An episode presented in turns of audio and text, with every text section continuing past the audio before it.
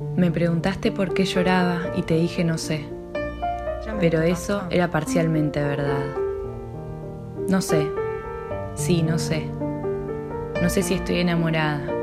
No sé si te imagino como mi compañero para el resto de mis días, como lo hacía antes. No sé qué siento ni qué pienso. Soy una maraña de pensamientos que van de acá para allá y de allá para acá, que me recorren de arriba abajo, que me aceleran el corazón, me revuelven el estómago, me empapan los ojos de desesperación, me dificultan la respiración.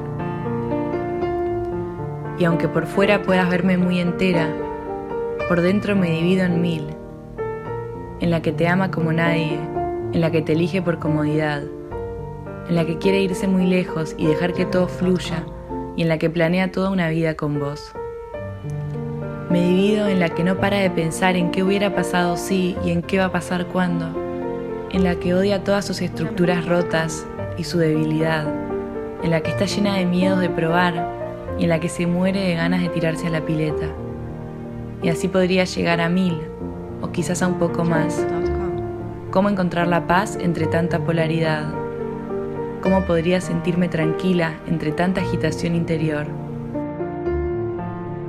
Si este río adentro mío se volvió loco y se desbarrancó, si los cauces que hasta ahora me contenían ya no son suficientes para el agua que alimenta mi corazón, si se derrumban las casas a mis orillas y quedan solo ruinas y un barrial, si los escombros no me gustan, si prefería la ciudad, si la naturaleza no perdona, entonces ¿cómo perdonarme yo por ser como soy, por mi naturaleza?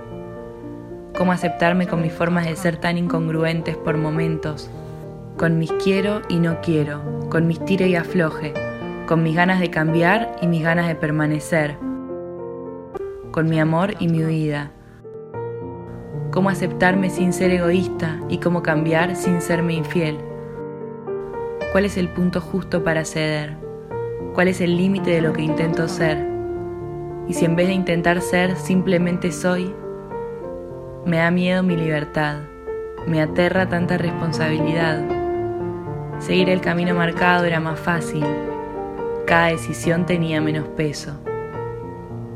Ahora parece que cada paso es definitivo, radical. Aún sabiendo que siempre hay vuelta atrás, me da miedo fracasar. ¿Y si tropiezo? ¿Y si me caigo? ¿Y si me pierdo? ¿Y si tengo que volver sobre mis pasos pero ya es demasiado tarde? Si se hace de noche en medio de la caminata, como el elefante que no saca su estaca para ser libre por la costumbre de no poder. Así también me aferro a mis anclas, a todo lo que me ata acá. Muero de miedo y muero de ganas. Era un río que ahora se ha fundido con el mar. No soy dulce ni salada, no soy profunda ni superficial. Ya no habitan los mismos animales en mí. Tengo que aprender a convivir con mis nuevas mareas altas y bajas, aunque ahora parezca temporada de siempre bajas. La marea nunca sube, siempre abajo, dejando a la vista toda mi costa, todas mis suciedades, todos los animales que murieron, todos mis fracasos, todas las cosas que pierdo en el camino, toda la gente que voy dejando atrás o que me ha dejado atrás a mí. Una vez leí algo así, como que es un grave error juzgar a la marea baja como el problema sino que es más bien la consecuencia de algo que sucede en un lugar mucho más profundo y mucho más alejado. Es la luna la que mueve las profundidades del océano y arrastra sus aguas más allá. No es la marea por sí misma. Y entonces, ¿qué es eso que mantiene mi marea tan abajo? ¿Cuál es mi luna que mueve mis aguas más profundas y no deja mis olas avanzar?